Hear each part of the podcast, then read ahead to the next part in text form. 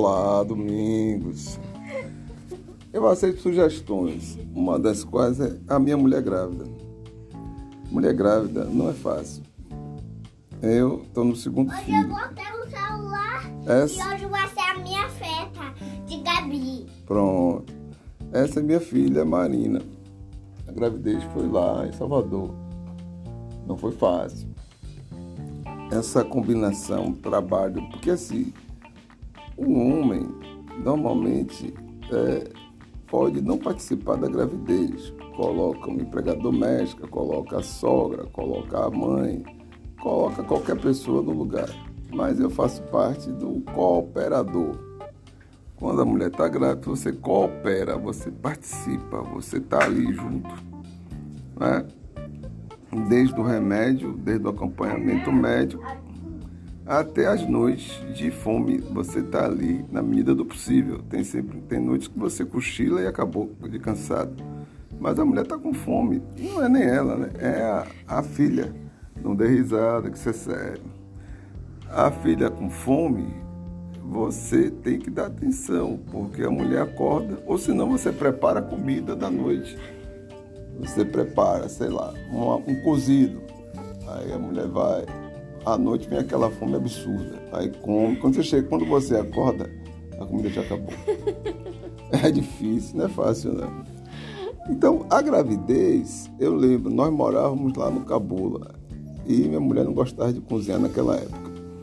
Então eu ia no frangal. Chegava da escola por volta de 11 do meio-dia e antes de voltar à tarde eu tinha que passar no frangal. Passar no frangal, comprar uma comida gordurosa, horrível. E ela comia todinha. Tô mentindo? Eu estou mentindo. A comida do frangal era, era terrível. Agora não, agora ela já gosta de cozinhar, já gosta de fazer uma comida ou outra, pega a receita, não sei o que, não sei o que, vai para um lado, vai para outro. E aí cozinha.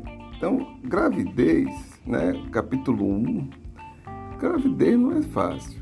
Se o homem participa, de fato, da gravidez da mulher, ele vive altos e baixos. Isso é uma parte. A outra parte é o humor da mulher. O humor da mulher é uma coisa relativa, completamente relativa. Por quê? Porque tem a história do hormônio. Um hormônio que comanda. Se o hormônio estiver de bem com você, beleza, vá adiante. Mas se o hormônio não estiver de bem com você, muito menos com sua mulher, se prepare que vem bronca. A terceira coisa é a visita a ginecologista ou obstetra, né? É obstetra, né? Você vai lá falar que já é ela que vai fazer a cirurgia. É outra conversa. Aí, ó, a criatura olha para sua cara. Depois olha para a cara de sua mulher e começa a fazer perguntas. E você ali, cala, você é coadjuvante. Você pode levar até sua filha. Sua filha é mais importante até que você. Você vai lá, fica lá. Aí ela pergunta: Já fez exame? Não. Já fez isso? Não. Então você vai fazer isso. Aí quando ela termina de falar com, com sua mulher, ela olha para sua cara. Por que você não mandou sua mulher fazer os exames?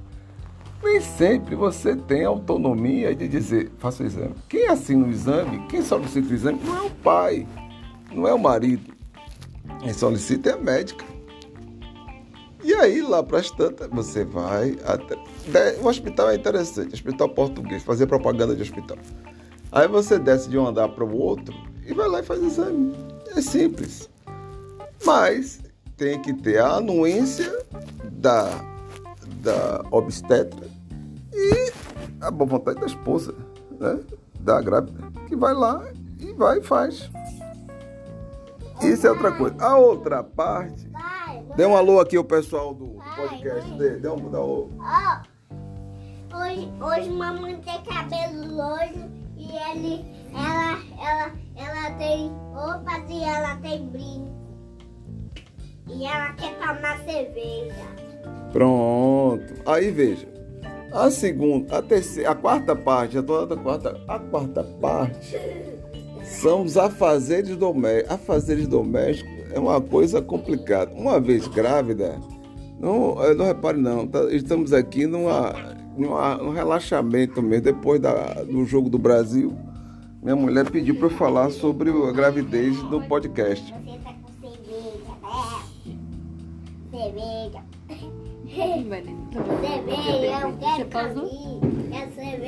Eu. Eu, eu tomei uma cerveja. Eu quero sorvete. Não, você não, você é criança.